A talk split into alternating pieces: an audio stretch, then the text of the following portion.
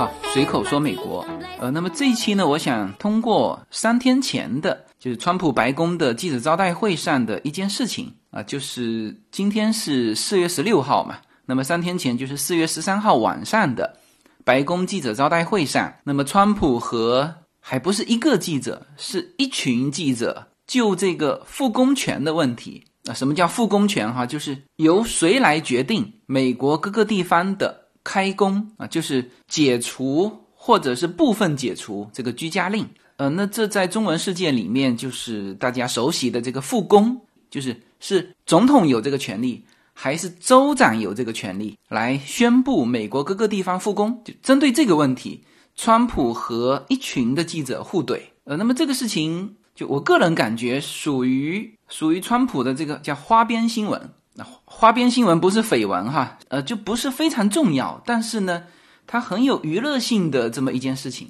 那因为他和记者互怼嘛，那那这些记者那肯定是出去在美国境内本身就这个报道的很多，然后肯定也会被很多的脱口秀的这个主持人来作为这个题材啊，所以这本身是一件具有娱乐性的事情。呃，但是呢，它又涉及到。这个关于美国的这个很严肃的一件事情，就是这个总统的权利啊，以及或者说是整个国家行政权力的呃一个分配啊，所以呢，这期节目我们希望是通过这件事情来展开一些内容。那这里有包括了就美国总统的权利，呃，我印象当中，我们随口说美国的内容里面还没有专门讲过总统的权利，呃，我曾经国会有讲过。众议员、参议员，呃，但是总统的权利我好像是没有专门讲过。呃，然后呢，我们还需要展开州长和市长的这个互相之间的这个关系啊，因为这次很明显，这个纽约州的州长和纽约市的这个市长，就是到现在为止，那么大家会发现，这个纽约州的州长突然间这个频频出镜，呃，他的曝光率比那个白思豪还。呃，更常出现在我们的面前，是吧？本来纽约州这个州长是一个就不上不下的一个角色，因为主要的行政权是在这个市长手里啊。那这一次为什么这个这个安德鲁科莫会就他更多的来面对这个媒体来宣布一些他的举措啊？然后呢，我们再聊一聊，就是目前因为今年是大选年了，这个。民主党和共和党本身就存在这个互相博弈，或者说是互相啊对抗的这个情况之下，那么对于美国目前的这个就抗击这个疫情啊，到底起到了哪一些呃不利的作用？呃，然后最后再聊一下这个复工的这个问题，就到底复工谁说了算啊？是总统，还是州长，还是地方的这个市长，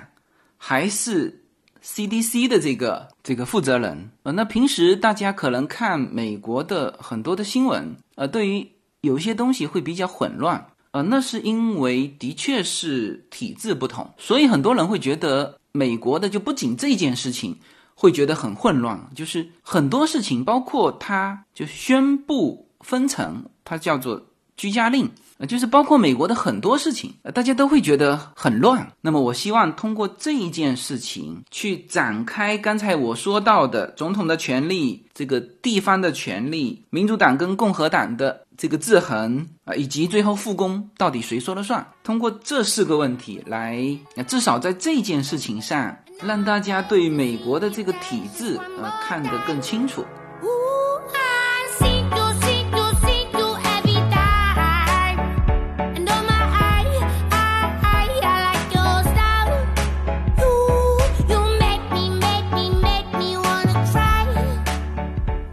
那么开讲之前呢，我首先声明一下我的立场哈，我既不是挺川派，也不是倒川派。呃，现在可能大家知道，国内有很多叫做割袍断义的一些话题是不能聊的啊，比如说以前的转基因的问题、中药的问题啊，包括现在的中美关系的问题，呃，这些都属于叫做割袍断义的话题啊。那美国也有它的割袍断义的话题啊，也很多哈啊，其中有一个。就是关于对川普的评价，呃，就是在美国，它有这个叫挺川派和倒川派啊，就是支持川普的跟反对川普的。那可能以前历任美国总统也都会有支持者跟反对者啊，这肯定有哈。但是呢，就是在川普这一届政府，或者我们再说白一点，在川普这个个人身上，就是表现的会极端明显，就是喜欢他的会特别喜欢，然后反对他的是特别反对。那么这两种情绪，就是大家都走向极端的时候，那如果这持这两种观点的人，一旦聊起这个川普，那就最好不要在一起聊这个话题，因为一聊可能原来是朋友的啊，那么因为各自的极度喜欢，或者因为对方的极度厌恶，而导致这叫割袍断义。首先呢，美国社会也有这种割袍断义的话题哈，这是一。第二呢，美国社会还很严肃认真的对待这个问题哈。我举一个例子哈，就美国有的时候会有一些家庭的聚会，呃，然后在聚会之前啊，主人除了说要准备好这个聚会的产地、食物，还要做很多事先的准备。很多老美家庭做这些是很认真的哈，就是。就是他发给你的邀请里面，就是会把一些细节给先声明出来啊，比如说他提供的食品里面是含有或者不含有就花生类的食品啊，花生啊，花生酱啊，因为有一些人是对花生过敏的啊，他这个就做的非常认真。呃，因为有一些人对花生过敏的话，他会出现非常剧烈的食物中毒的一些反应啊，那么这些都是属于你要告知别人的。然后还有就是，就是我听到的哈，就是有一些在提出邀请的时候，还要专门问清楚你到底是挺川派还是倒川派，就是政治观点不一样的人啊，他尽量主人不要给你安排在一起，因为就一旦这个聚会这个 party，因为就客人之间由于这些话题造成整个气氛的不愉快，那么这个也是主人的责任。就是你没有照顾好嘛，呃，所以对川普这个人的支持或者是反对，这个在美国是一个叫割袍断义的话题。说起来也是一件蛮严肃的立场问题。但是我现在确实是，就暂时也还没有很明确的倾向。所以呢，我后面讲的这个内容，呃，只是希望说把三天前川普跟记者这个互怼的这个这个事情作为一个案例，来把总统的权利。地方的权利，民主党、共和党就这些内容，可引出这些内容，然后把它讲清楚。呃，这样子哈，我们先来听一下这个川普和记者互怼的这个现场。记者问：如果有一些州拒绝重新开放，但是你命令他这么做，那么根据宪法，这些权利不是在总统或者国会那里，而是在州政府这里，你要怎么克服这些？然后川普说：如果一些州要拒绝。重启经济，那么我倒很想看看这人怎么去竞选，看看会有什么结果啊？他说他们会开放的，会开放的。呃，我认为这是不可能的事情。他们想要开放，他们必须要重启经济，因为州里面的每一个人都想要回归到正常的生活当中。呃，有一些州是情况是不同的。呃，我不想点名是哪一些州，但是我会在接下来的几天之内，我会说的非常具体。呃，有一些州它可能不像这个纽约州、路易斯安那州、密西根州，还有哪些州那样受到的情况那么严重。呃，但是所有的州都想要开放，都希望尽快开放，但他们希望能够能够在保证安全的情况下开放。呃，然后我也是希望这样的。呃，然后又有记者，其他的记者又跳出来哈，就是说你能不能解释一下？你对你的权利和州政府权利关系的理解，呃，你能不能说具体一点？比如说，打个比方，一个州政府宣布了这个居家隔离什么什么，然后川普就立刻打断，他说不是我的权利。呃，他这个很明显，这个提问就是有问题哈，所以川普立刻就纠正，他说不是说我的权利，而是总统的权利，哎。那不是我的权利，呃，然后说出了这个引起争议的这段话哈，他说当一个人成为了美国总统，他的权利是完全，他用了一个 total 这个词，total 嗯，然后就被记者抓住，他说你你说你拥有全部的权利吗？然后川普说 total 然后记者就就马上就跟着盯着问了，这是肯定的了，他说你的意思是说当一个人成为了美国总统，那么他就拥有了全部的权利吗？他说，那你看他只是说这是。这不是对的，呃，应该说这是不对的啊、谁和你说是这样的啊、那这个就火药味就很浓了，是吧？这个川普作为一个美国的总统说，呃，我拥有这个权利。记者说，谁和你说你有这个权利的？呃，关于这个这个川普说，然后记者反驳哈、就这一句，就是谁和你说你有这个权利的？就这一个，就作为蛮多的美国这边的新闻的一个标题哈。然后川普立刻就就是想把这个东西圆回来嘛，他说如果有必要，我将出台这个法令，但是这不是需要的，呃，因为因为所有的州政府他需要我们，呃，他最终要由联邦政府来定夺。他说话虽如此，那我们跟各个州的关系还是很好的。呃，然后就又有记者问他说：“那有州政府同意你有权利决定他们何时要他们的州这个要重启这个经济吗？”川普说：“我没有问过他们。呃，他说：“你知道为什么吗？因为我根本没必要这么做。”呃，然后又有记者跳出来了，你看，谁告诉你总统有这个权利的？然后川普说：“Enough，够了，不要再问了这个事情了。”，那么这个就是这个当时这个互怼的一个现场。呃，那么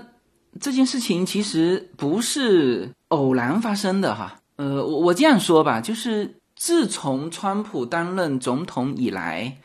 他和一些民主党就支持民主党的呃这些媒体就一直在呃不同的问题上都在互怼。呃，然后这些记者呢，对于他的这个态度呃始终都是呃都是这个样子。呃，这里面就有这个我之前说过哈，就是就是所有的发言其实它都是有立场的。那么在美国就表现的特别明显，就是有一些电台它就是民主党的电台啊，就是这个媒体哈、比如说 CNN。呃，它就非常明确，就是支持民主党的，所以所有遇到川普的这个新闻都是按照负面新闻去处理。那当然，川普也有自己就是支持共和党这边的媒体啊。这个之前聊这个共和党、民主党的就是媒体的支持的时候，我聊过哈，有说过具体的哪一些媒体是支持共和党的，哪一些媒体是支持民主党的。然后呢，再加上川普这个人，呃，除了他说话不严谨之外，就是我们常常说，就是在美国的华人说川普，就是三天两头，就是说，哎，这个川普这个大嘴巴又说了什么什么什么，就是他本身就是这种，就心直不直我不知道哈，但是口快，就嘴巴是倒是很快，所以他的发言往往会被这个记者抓住一些还不是小小瑕疵，是抓住一些很重大的呃一些一些失误去攻击他。哦，那这个当然和这个川普原来的出身有关系，就是你川普本身就是混娱乐界出来的。呃，我曾经在之前的节目里面就说到，就美国的这个吐槽大会的时候，我又说到川普曾经是有一届就是美国的吐槽大会的那个叫叫主咖，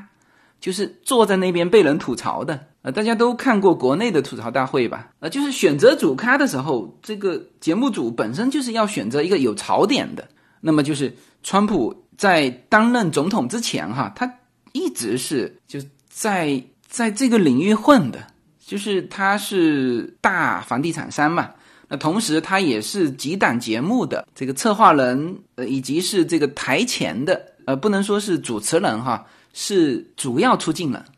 呃，那这些我之前都讲过哈，大家可以去呃听我以往的这个节目哈。那总之就是你川普原来就是在娱乐界混的人，那么本身呢就是就大家对他是熟悉的，然后你又是长长的这个大嘴巴，然后说错一些话，所以记者媒体，特别是民主党的媒体本身就对川普有这个针对性。然后十三号晚上的这个互怼，实际上记者是准备好了怼他的。为什么呢？就是就在十三号的时候，川普自己发 Twitter，这个援引其他的媒体说，呃，关于一些假新闻媒体啊，川普现在非常爱用这个词哈，就是什么什么的，这这是假新闻啊，这个你们的媒体是不负责任的媒体，呃，你这个记者是三流记者，他真的就这么说啊，就在白宫。记者招待会上就直接这样指责别人，那当然别人对你也没有什么好好态度嘛，是吧？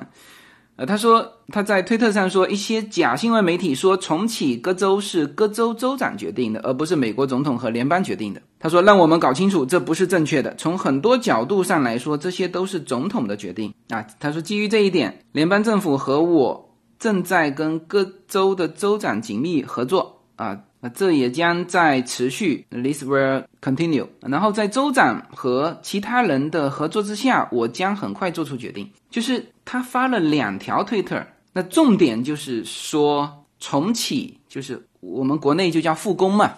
他这边是叫重启经济，是到底是由各州州长决定还是总统决定？就呃，那之前可能别人就提出这个问题，那么川普认为这是应该我来宣布的。啊，所以他就发了这条推特，然后就有了刚才的那一幕，就是其实这些记者是就是晚上去召开他的白宫记者会嘛。你刚才听到的就是第一句话，别人就问他说：“如果你宣布了，而下面各个州的州长不认为现在要重启经济的话，那你怎么办？”啊，所以这个记者问的就很清楚，也非常有力，就是到底这个权力在谁的？那就看这个你说了话生效。还是州长说了话生效，是吧？那其实这个很明显，对于这个地方来说，比如说纽约什么时候重启，那一定是纽约市市长和纽约州州长说了算的。我待会儿再谈到底是纽约市市长说了算，还是纽约州州长说了算哈？呃，这个跟纽约的地理位置有关。那也基于那个因素，所以川普也觉得应该由他说了算啊。但是很显然，就是对于地方来说。因为你看哈，当时宣布这个居家隔离啊，呃，各地的叫法不同吧。像西海岸这边，我们叫 stay at home 嘛，就是就待在家里。然后呢，就除了必要的这个工作，呃，需要去上班之外啊，其他的全部就都不允许上班。那么本身这种居家隔离令是地方下的。你看哈，就我们加州来说，第一个跳出来说我们要。呃，居家隔离的是旧金山，然后是洛杉矶。加州的州长是在洛杉矶宣布的同时，他也宣布了，是吧？呃，所以从这一点，大家就很清楚的可以看到，就是宣布居家隔离令的是地方，因此撤销这个隔离令的就也应该是地方啊。所以这个记者就第一个提问的那个记者就很很准确的打击了这一点，就是说，行啊。你说宣布复工，呃，美国这边要重启经济嘛？那如果各个州的州长拒绝怎么办？那么你怎么克服这一点？那记者还问的很有水平，就是如果他们拒绝，你怎么克服这一点？就是就是说明你没有绝对的权利嘛，是吧？如果有绝对的权利，那么像这种就上下级的这种关系，那我。州长是省长，是吧？省长叫市长做一件事情，那是没有阻力的，就不需要克服阻力。更何况一个美利坚共和国的总统，是吧？呃，那么他说到这个克服阻力，那就说明其实权力不在你手里，你怎么克服？那川普立刻就改口了，他说他们会同意的啊，就是说这件事情是对的。是吧？他们也得面对自己选区内的这个选举嘛，就是他们怎么会去做一件错误的事情呢？是吧？每个州都希望重启经济，每一个地方、每一个城市的人都希望重启经济，是吧？他们怎么会反对我呢？是吧？川普是这个意思。那么这里面就可以看到什么呢？川普其实给出的是一个指导意见，呃那么对于州和地方来说，它不是执行，而是我同意不同意。我同意你的指导意见，那么我就重启经济。那如果我觉得条件还不具备，那我就不执行。这个里面再说准确一点，还不是执行不执行的问题。对于建议，就是川对于川普的这个指导意见，人家不存在执行和不执行的问题。你看哈。这个我来念几条各个州州长的反应哈，就是因为，呃，川普既然在记者招待会上都说了嘛，说呃这是总统的权利嘛。那你看看各州的州长说什么哈？你看这个新艾布什尔州的这个州长，这个还是共和党的州长说，他说所有的行政命令都是州行政命令，因此应该由各州的州长来取消这些命令。人家说的非常清楚，就是原来居家隔离谁发出的，谁来取消，是吧？这个还是共和党的州长，然后民主党的这些州长就说的就就不好听了。你像这个密西根的州的州长，这是民主党的州长，他说政府不会通过推特重启，就是川普宣布说，或者说建议这个美国重启经济是在推特上发出来的，然后说这个权利在于总统也是通过推特发出来的，那他这个很明显就是就是讽刺你川普嘛，他说政府，他当然说的是州政府啦。不会通过推特重启，他应该通过各州层面重启。然后再看这个疫情最严重的这个纽约州州长安德鲁库莫，呃，他直接称他说宪法说我们没有国王，我们没有国王乔治华盛顿，我们有的是总统乔治华盛顿，就是这个就讽刺的有点难听了，呃，就是你川普以为你是国王吗？是吧？我们没有国王，我们只有总统。呃，实际上就是我们叫欧美，欧美嘛。为什么把欧洲和美国呢？常常还是联系在一起的，因为它其实它的整个社会的基础构成以及它的历史严格啊，造就了它目前的整个的就体制应该是一样的。其实就欧洲来说，国王也不是有绝对的权利，是吧？因为欧洲始终有宗教的权利，还有一些市民的权利，他始终是在制衡当中去这个一路走过来的啊，所以在他们所有的思想里面就很注重这些。那他把你川普讽刺成是一个国王，这已经很很不好听了。所以你看这个川普，我估计也是脑袋一乐哈，或者说跟他的那个以前的职业习惯有关，因为在美国是就是如果你是。这个企业的 owner，那你当然是有绝对的权利。就是在美国来说，它各个企业的叫企业文化啊，特别是那种创始人的那种公司哈，创始企业、初创企业，呃，它其实就是看这个创始人，所以这个创始人对于这个企业的所有走向。然后美国又是那种很具创意性的那种，包括在商业模式上，你看很多商业模式都是他们首创出来的啊，包括共享经济啊，就是新的这一些啊，Facebook、Uber 啊，特斯拉的这个埃隆·马斯克，其实他们都是极具个人色彩的这些企业的 owner。所以川普他的出身是这个，所以他有的时候说着说着说急了，就冒出来这句话，是吧？这是我说了算。那你在企业里你可以啊。但是你现在在政府里，你这样说就被人家抓住把柄啊！当然，这个就这个事情，我为什么一直说这个属于叫花边新闻？它还不属于说什么真正的那个权力角逐，是吧？真正的权力角逐是在国会，国会弹劾你川普，那这个是真正的要把你从总统的位置上赶下来。而这种就是宣布一个复工，到底是你宣布呢，还是我宣布？是吧？这实际上今年是大选年嘛，大家都在作秀嘛，呃，大家都在叫做在这个疫情之中去体现他的领导才能。呃，我们说的比较比较官方哈，比较客气，就是去体现他在这个疫情里面的领导才能。因为这个时候疫情逐渐的慢慢要过去了啊，所有的人都把手伸出来了啊，就是说我做了多少多少多少事情。那作为川普来说，他当然。希望说能够体现他在这次疫情当中的这个作用和功劳啊，那这个很多人会说，呃，你都做成这样了，你还什么功劳啊？呃，但是作为他来说，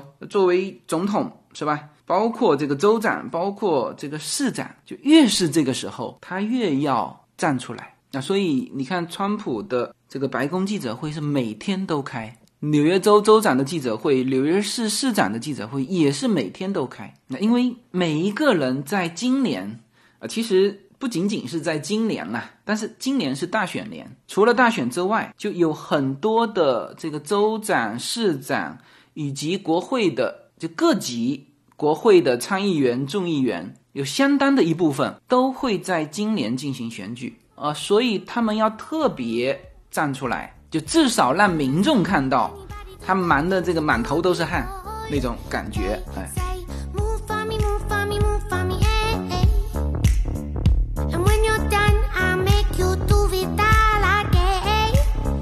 随口说美国的听友们，大家好。随口说美国社群的第一个国际品牌商品 Yona N Lin 品牌的加州初榨牛油果油，继美国市场热销之后，目前已经登陆中国市场。大家现在就可以在节目的下方找到我们社群自己的跨境电商平台的二维码链接，点击购买全新的加州初榨牛油果油单品礼盒装。自由军把美国最优质的农产品直接连接到中国的餐桌，在自由军的无限空间公众号中，大家也能很方便的找到我们的中美跨境商城 Better Life 跨境电商平台，欢迎大家点击实现跨境购买。Eh, eh.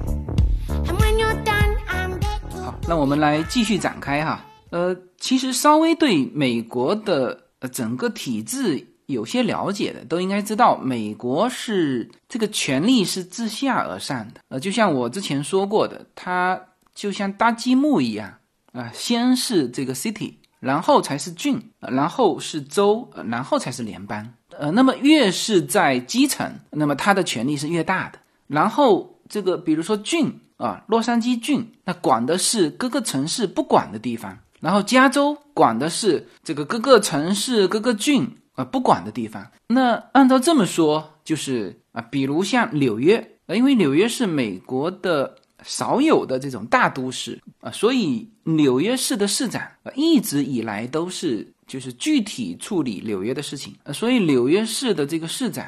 那一直是这个负责具体的事情，然后一旦他做得好，这个鲜花和掌声啊，或者说这个聚光灯下，也一直是纽约市的市长。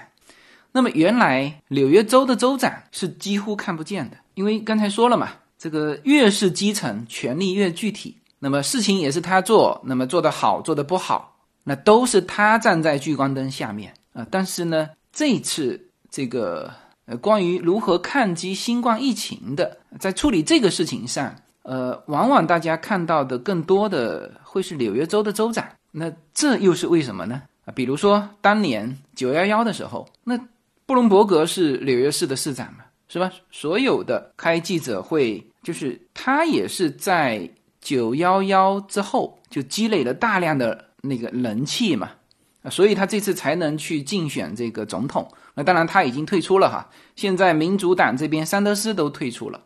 那么最后就剩下这个拜登，是吧？那为什么九幺幺的时候走在聚光灯下面的也是这个纽约市的市长，而这一次新冠疫情走在聚光灯下面的更多的是纽约州的州长呢？啊，那这个要说一下这次的这个特殊性哈。呃，大家看这个地图啊，大家就会发现啊，其实纽约州是一个很大的地方，就是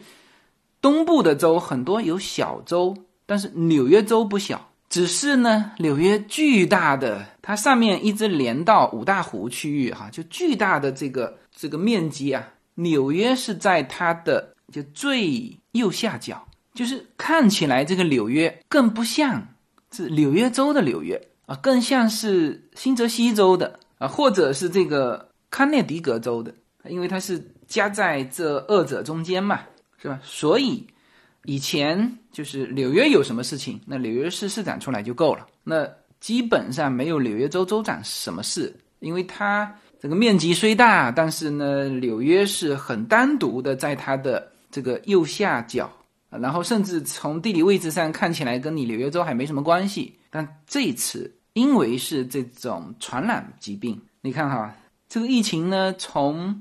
纽约这边爆发，然后是传出了纽约市的，嗯，当然这么说也不准确哈，就是反正整个最后感染的面积，纽约市肯定是严重的，那以及纽约市旁边的这个长岛，这个长岛的面积是纽约的。目测哈，大概五六倍。那么这个长岛就跟你纽约市没有关系了啊。但是呢，因为它跟纽约市的这个密切，呃，这个地理上的密切程度吧，那么这次长岛也是重灾区。那当然，这个纽约市的东边就是这个面积是你纽约市五六倍的这个长岛，然后它的北边有这个康涅狄格州的一部分，那以及这个新泽西州。你看新泽西州的这个感染人数和死亡人数一直排在第二位吧？对，你看哈，到今天为止，美国整个哈整个美国确诊的六十七万啊，纽约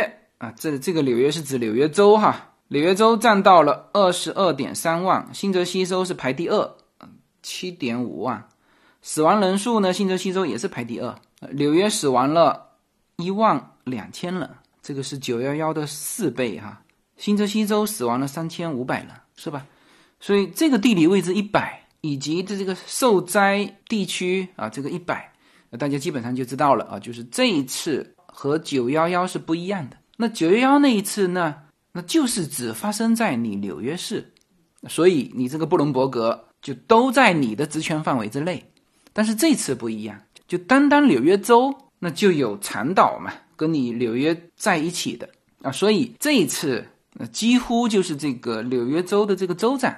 走到了台前。呃，之前可能大家都不太了解纽约州的州长是谁，都只是知道纽约市市长白思豪啊。但是这一次，因为他的疫情的扩大，应该说这个受灾的这个程度、面积、人口啊，都和以前是不一样的。所以这次是纽约州的州长走到台前啊，就是他有很多东西是需要州去协调的。那么同样的道理，整个疫情从东部这个受灾的面积来看，那有一些东西也是跨州的，所以很多的东西也是需要联邦出来解决的啊。就是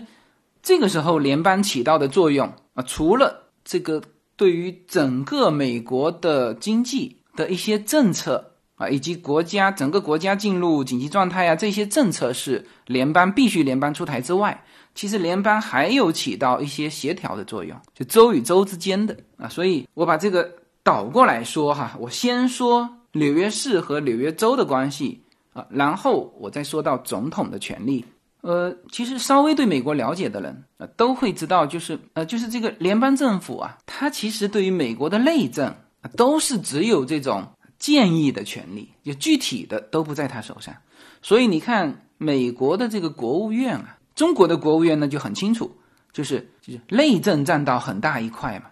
但美国的国务院内政几乎可以忽略不计，呃，因为美国就是每一个州是一个，你可以说它是独立的国家啊，就几乎所有的权利，它州都拿掉了，它当然也不是州，它州也下放到下面的 city 郡，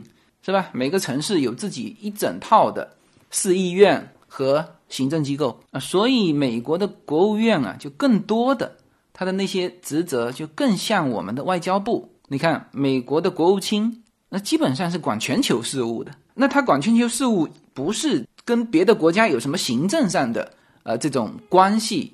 就是一个外交关系嘛，是吧？那么从这个国务院你就看得特别清楚。那么国务院是这样，那么其实美国总统更多的。他的权利，就真正的具体权利啊，都是偏向外的啊。但是呢，他对内，他实际上是很多东西的接口。而美国总统啊，他其实你还不能单单的把他当成是美国总统，就是那个岗位上的一个人，他远远不止。就是他的这个设计啊，设计的虽然说是三权分立，立法、行政、司法，呃，看起来三权独立，互不干涉。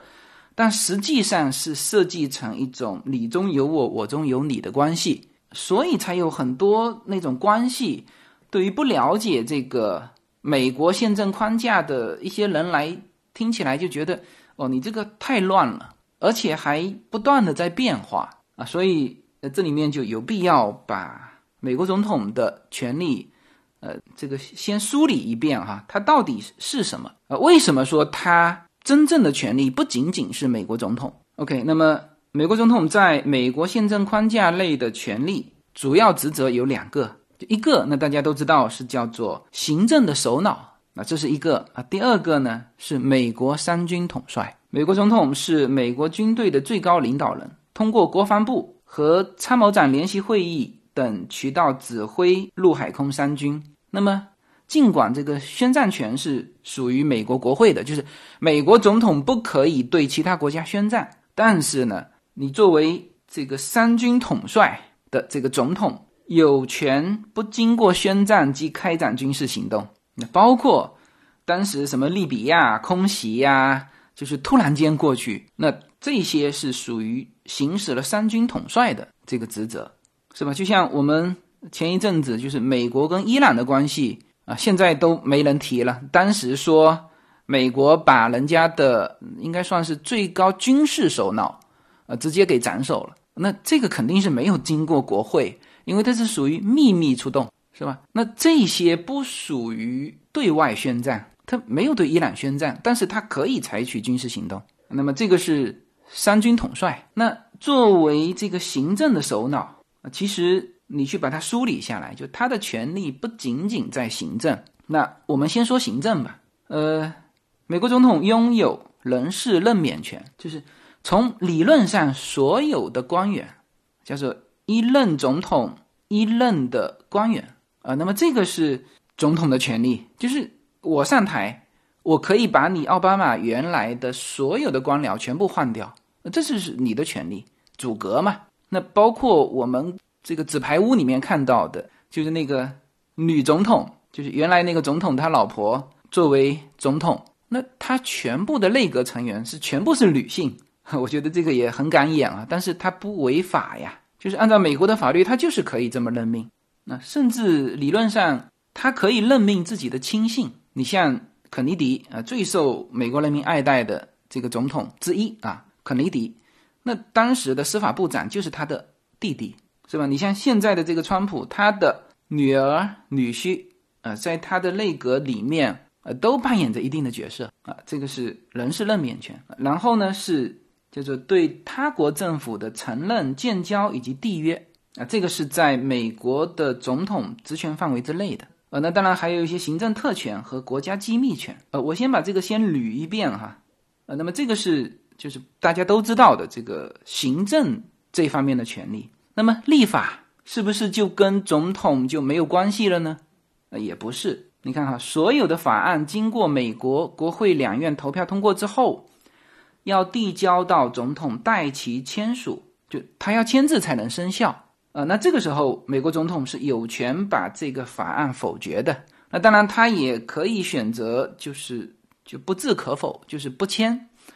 但是呢，不签也是一种姿态的表现，就不签不代表否决哈。不签十天之后，这个法案就自动生效。那么他要否决呢，就一定要提出否决。当然，国会还可以把总统的否决再否决掉哈。但是呢，你就。需要三分之二的这个多数去推翻，而这个时候呢，你不能简单的把它看成国会跟总统之间的这种关系。什么叫你中有我，我中有你？就是你不要忘了，他既是美国的总统，又是什么？又是共和党的代表人。呃，当然，共和党有他的党鞭，但是这个时候，基本上，你像川普这么有争议的人，他在共和党里面的支持率。是百分之九十八，好像就是每一次总是有那么一个人跳出来，就党内跟他去抬杠啊，但是基本上是达成一致的。所以，就他不仅仅是一个美国总统，而且他在国会里面拥有一半的。那当然，每一届政府在参议院和众议院拥有的这个本党派拥有的席位是不同的，呃，所以才有这个现在说的。就共和党控制了参议院，他为什么控制参议院呢？就是他的共和党的席位比民主党多，在参议院里面。然后你还别忘了，他的副手就是川普总统的副手，就所有的副总统都是参议院的议长啊。这个不是说你共和党掌握了参议院的情况下，这个议长是你的副总统，是法律规定的。总统是算是美国的联邦的第一把手，那么副总统。同时兼任参议院的议长，所以他是第二把手。那这个副总统肯定是听你总统的，而总统在国会里面拥有，就是各界政府不一样，但是基本上我们可以认同拥有一半的支持率。是吧？那这个时候他要否决一样东西，你要有三分之二的这个多数去通过，你就不见得那么好通过，是吧？那么这个是这个总统在立法里面的，我们不能说是具体权利哈，是他能够有的影响力。然后同时呢，他有一些东西是不需要通过国会立法的，他直接可以签署行政命令，是吧？那么这个是总统对于立法这一块的渗透，它的影响力。然后我们再说到司法，本来说的很清楚嘛，就是立法、行政、司法三权分立，是吧？那刚才说了，这个立法里面总统已经掺了一脚了，是吧？他有一半的席位。好，我们再说司法啊、那司法其实更是如此，司法的最高权力是属于大法官的嘛，而大法官的提名，这个提名权是总统啊，那当然要经过一个一个程序啊，但大法官的这个这个这个提名就不是那种差额选举了，就你只能把说这个人不行，这个人否决掉，那所以这个时候提名权是非常重要。所以你看，司法和总统没关系吗？川普到现在为止已经安排了三个大法官进去了，是吧？好，还有一个总统还有一个司法的权利就是特赦令。我之前不是说过了吗？就是川普现在对于这个军事上的行动是非常鹰派的，就非常强硬的。就是有一些将领在前线犯了一些呃军事上的错误，上了这个司法呃军事法庭的，都被判了。在，川普这边就直接给他特赦掉，他有这个权利，就甚至他可以特赦上任总统啊、就是最著名的就是尼克松的那个案子，就尼克松水门事件之后，他不是面临着这个刑事诉讼啊、以及弹劾吗？那当时他和副总统之间就配合了一下，就是当时的副总统是福特嘛，就他在还没有被弹劾的时候，他就辞职。那么只要他辞职，那么副总统就变成总统。然后这个时候，这个新一任的这个总统就宣布了对那个人，尼克松，尼克松那个时候已经变成不是总统的呃那个人了啊，就特赦尼克松无条件的特赦令啊，就是免于被刑事起诉啊。那么这个也是总统的权利呀，是吧？这个也是跟司法挂钩的呀啊。所以你看，美国总统其实不仅仅是我们认为的那种谁都可以骂的那个啊那种那种吉祥物吧啊，因为你如果单纯从总统的这个这个行政这一块来看，是吧？你本身只有一个行政权，然后所有的内政又都在各个州、各个城市手里，是吧？你最多给一些指导意见，那整个国家又不是常常处于那种紧急状态或者是战争状态，那你这个总统岂不就是一个就是大家拿来作为茶余饭后去脱口秀里面去调侃的对象吗？其实，总统的权力还是就是他的影响力啊，即使是在内政里面，它也是渗透的很深的。你看我刚才说到的这几个，是吧？三军总司令，啊，不经宣战即可展开军事行动，特别是现在这种就是后方和前线根本就没有办法区分开的这种情况之下，啊，那边按按一个按钮，呃，导弹就可以飞过去的情况之下，这种紧急状态下的军事行动，这是呃这是非常大的一个权利。呃，当然，这个不代表说总统就绕开了国会哈，就是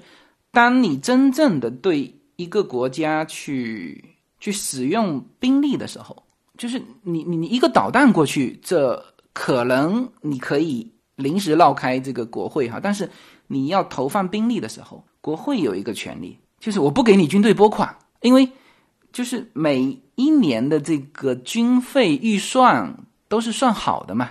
那你突然间向某一个地方征兵或者是用兵，那你都要临时提出来，那我这一块要再拨一笔钱。那国会如果不同意给你拨款，那你这个兵实际上也是派不出去的啊，所以这又是一种制衡。好，那么索性再细化一些哈，就是你看啊，刚才一一上来说到这个它的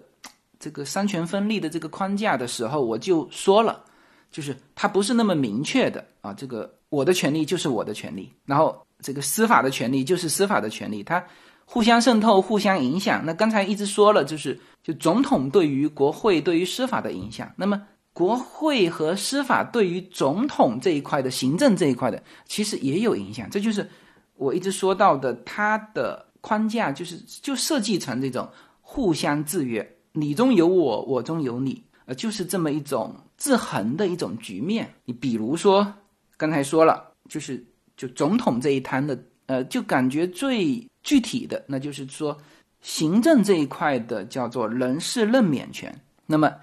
刚才说了，就是这个女总统把整个内阁全换成女的，可不可以？可以。但是呢，有些时候也会受到国会的节制啊。这里面有一个历史的一个案子哈，就是在南北战争的时候，就有一任总统，他有两件事情，可能我说起来大家会不那么陌生啊。第一呢，他是林肯总统的副总统，就是林肯被刺杀之后是他上来的啊，这是一啊。第二呢，他是美国历史上第一个被弹劾的总统，川普是第四个吧，就没几个。这个安德鲁·约翰逊就是第一个。那他当时为什么被弹劾呢？就是和这个行政任免权有关。南北战争之后，接林肯副总统的这个安德鲁·约翰逊是来自南方的民主党人，而当时的国会是被共和党人是控制的，因此在南方。重建的这个问题上，这个总统和国会就产生了巨大的分歧。那么当时的共和党啊是希望是完全推倒南方的旧秩序重来，但是呢，来自南方的这个民主党的总统就约翰逊总统，他是希望尽力维持旧的这个社会体系。那么当时的形势是，就是共和党人控制了国会啊，但是呢。南方的实际控制权是掌握在联邦占领军手上，而联邦占领军的三军总司令是总统啊。但是他虽然是三军总司令啊，但是他是以这种方式上来的嘛，所以当时的这个美国战争部长也是共和党人，所以当时就是担心说这个总统绕开这个实际的控制人，就是这个战争部长。去呃，在南方重建问题上去实施他的主张，所以国会特别通过了一个法案，就是规定未经国会的允许，不得任意解除阁员的职务。那么这个法案实际上是为当时的这个战争部长，就是保护他而量身定制的。但是呢，当时矛盾太尖锐了，所以约翰逊总统就还是解除了这个战争部长的职务。那么这个时候，国会就以总统违法。就发动了弹劾案，这就是美国历史上的第一个弹劾案。所以，美国总统对于他自己治下的这个这个人事任免权，也不是完全百分之一百。就是国会，我可以通过一些法案去约束你的这个行政权利。呃，那么再比如说，总统对就是他的行政权利里面有和就是承认他国政府，然后和他国政府建交以及缔约的这个行政权利。但是呢，就是这些是需要通过国会投票三分之二的多数通过才能够生效。但是像比如说，当时美国的那个卡特总统和中国建交的时候，就当时是以三个联合公报呃作为一个建交的一个文件，就是还没有经过美国国会呢。呃，就是我当时看那个就是蒋经国的的这个历史的时候。就是当时卡特总统是没有通过国会，然后呢，只是叫了呃，当时美国驻台湾还有大使哈，因为他没有跟台湾断交嘛，所以叫这个这个大使提前几个小时吧，就通知这个蒋经国，呃，就这样跟大陆建交，然后跟台湾断绝关系，就就没有通过国会，那可能后面才去补那个这个国会的呃这些手续，但是。当时他就是总统，就是用这个三个联合公报的方式，直接对他国政府建立外交关系。那所以美国的很多东西，它它因为它在不断的制衡，所以有些东西就是它可以用新的方式，就每一次爆发出来，感觉哎，这个怎么跟以前不一样？你怎么能够用这种方式？对的，呃，因为它这里面互相制衡的复杂的极为复杂的关系，所以很多的方式是可以用的。呃，只是还没用到而已。呃，那么再比如说你总统的这个否决权，呃，当时老布什在任的时候也有过这种情况。呃，国会通过了一个决定，然后呢，老布什是行使了否决权。那最后翻回头到国会的时候，三分之二的多数就差几票，他就能够推翻，但是没有推翻。那最后呢，就是老布什也也退了一步，签署了和那个就是你当然不能说我刚刚否决掉，那你现在这边差几票，那我就算了，我就不否决了。不是，他签了一个跟国会的那个决定基本上内容相同的，以行政命令的形式去执行。那就等于是我算了，我就不否决你了啊。那你再比如说这个提名联邦法官，是的，呃，所有的联邦大法官都必须由总统提名，就是没有经过总统提名，他是没有办法当大法官的。提名你才能被通过，是吧？当然，提名也未必被通过，但是你必须要提名。那么这样，他的这个联邦大法官是不是就受制于总统了呢？啊，其实也不是，因为。联邦大法官是终身制，而你总统是有任期制。比如说，上一任的奥巴马任命了两名还是几名大法官，就他必须是其中的大法官去世，基本上都是去世哈，就是实在无法行使大法官的职权了，然后才能够补一个进来。那这个时候就看谁任上的这个总统是共和党的还是民主党的，那这这时候他会提名就偏向哪一边的。呃，所以他是通过这种方式，就是就这八年是你民主党的总统在，后八年是共和党的总统在，那这个时候互相安插人，就是一旦这八年有到机会，那他都是安排他自己的，就是这个政治倾向的这个大法官上去嘛，所以这又造成了一个平衡。然后当然还有曾经有过哈，当时的就罗斯福总统在二战的时候，当时还曾经想扩大这个。最高法院大法官的席位，当然后面没有通过哈，但是就是这些东西都是在商量着的，就不是说哦，我规定了这么九个大法官就是九个，就是他是一个是首席大法官嘛，还有八名大法官，就是你以后也许可以看到说，哎，川普，当然川普已经塞了三个大法官进去了哈，就没有必要通过那种方式去去塞人了。啊，但是以后有可能某一任的。美国总统啊，或者是国会，或者是就非司法领域的这个力量，他会用扩大这个人数的方式去干涉司法啊，或者说干涉不好听嘛，就是影响啊。所以这样基本上讲下来，就是通过讲总统的权利，把美国的行政和立法，就是这个国会啊，国会是参众两院吧，参议院、众议院和。这个司法就是这个大法官，就是这里面的关系如何互相渗透、互相制约、互相影响，就基本上算是呃讲清楚了。没有什么能够阻挡，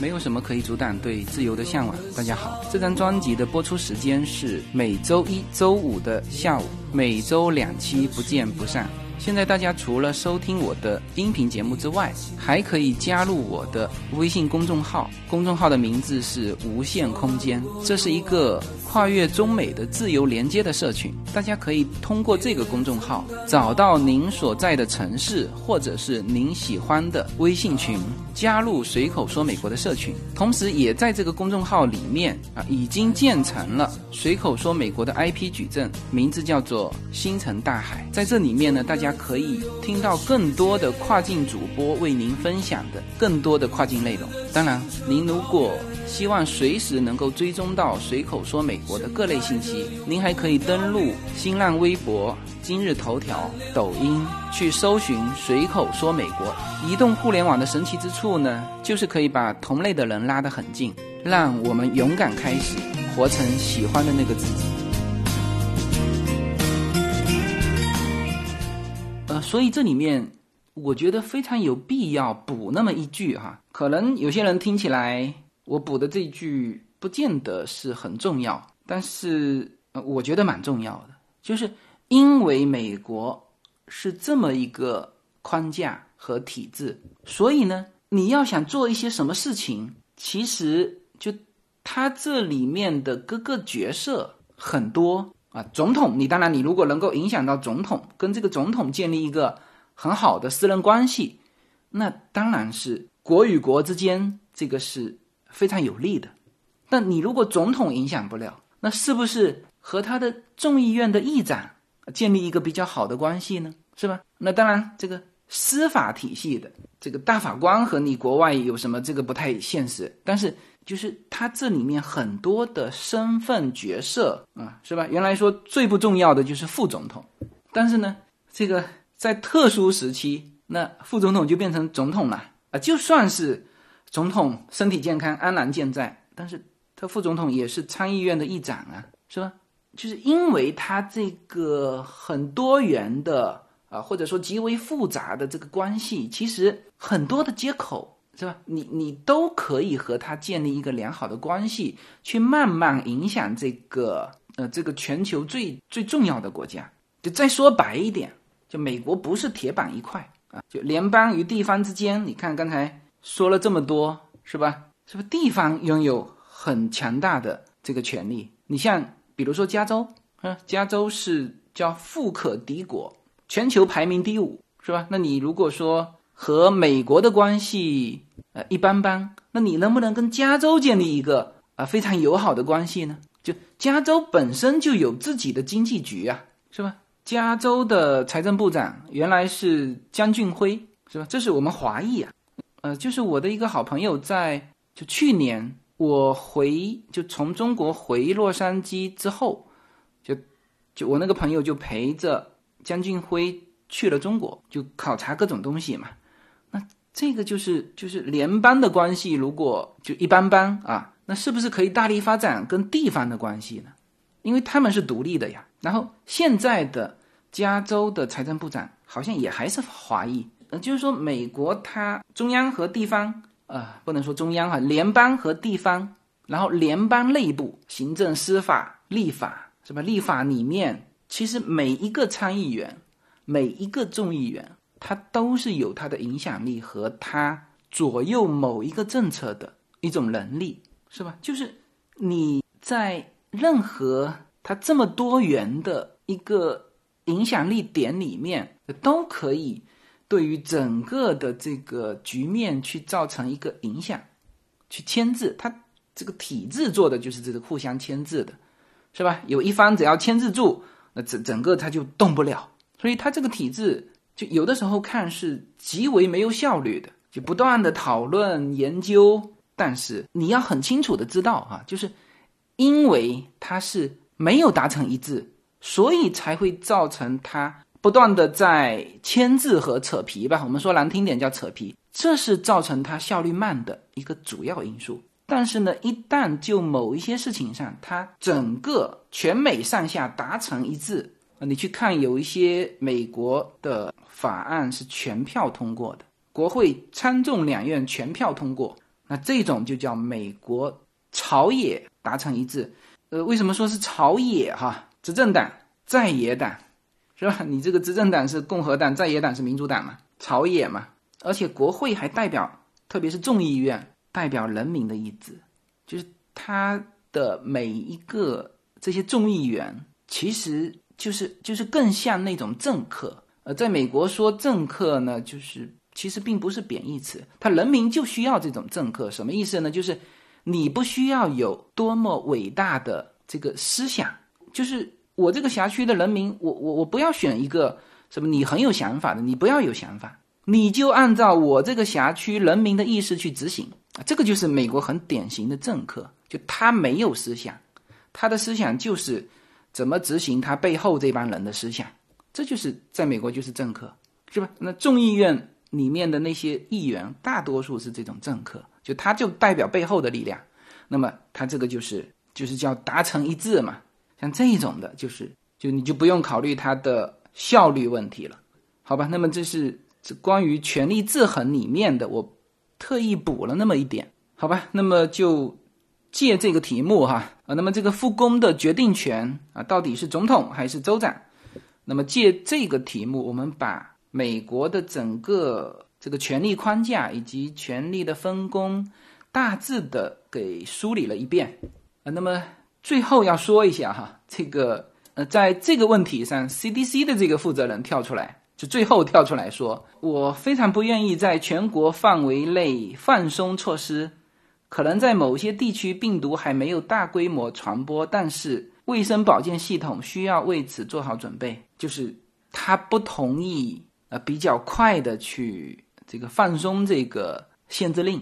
啊，然后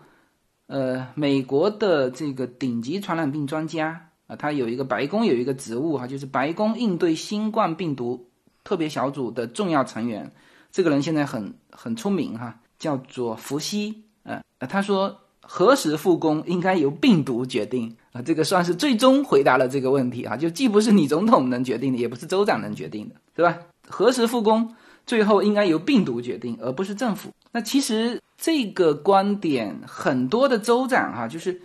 呃，在川普提出向各个州提出这个叫指导意见的之后，呃，其实各个州的州长也都是这个意思。你看纽约州的州长就说了，他明确表示，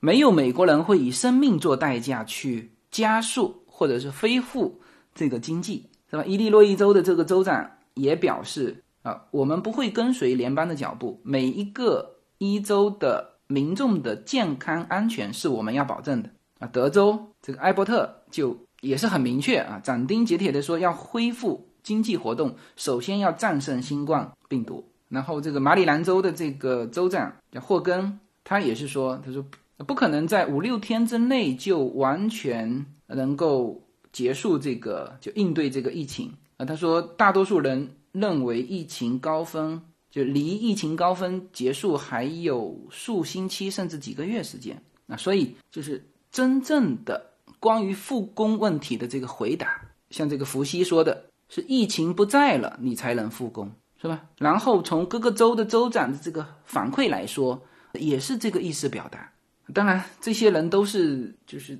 政客啦，就是其实各个州的这个州长和川普一样，或者说他面临的就更具体的这个压力。你像纽约州、纽约市，是吧？他不想赶紧重启经济吗？其实这些具体的州长、这些市长是更想。但是呢，大家都得看这个谁的脸色啊？看病毒的脸色。那么，呃，今天我刚才说的这期节目的内容，就是说川普和这个记者互怼，这个关于复工权的这个是发生在三天前哈。但今天上午，川普是把这个复工权就是明确的，他说交给各个州的这个州长，由他们去决定。呃，但是呢，还是提出了这个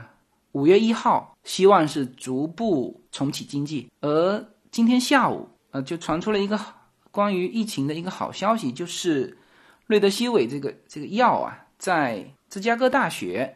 那边有一个大概有一百二十五名的新冠疫情的这个患者做的一个三期的临床实验，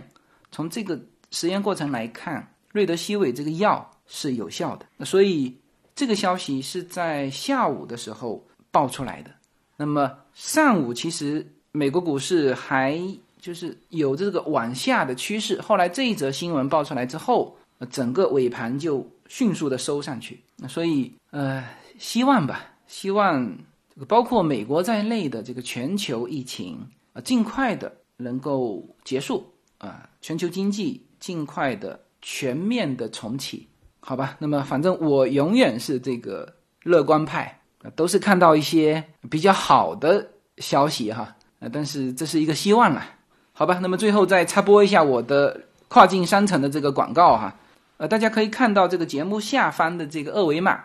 大家点击这个二维码就可以进入我的中美跨境商城，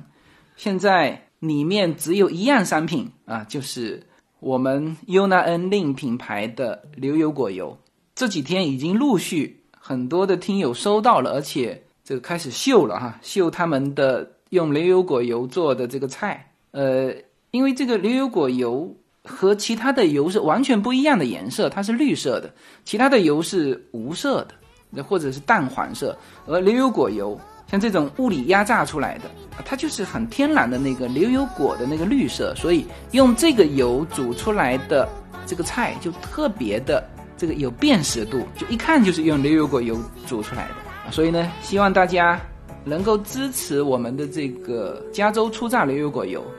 所以如果还没有尝试过的啊，可以迅速的点击扫描这个二维码来购买我们的商品，来支持我们这个随口说美国，好吧？好，那么这期节目就到这里，谢谢大家。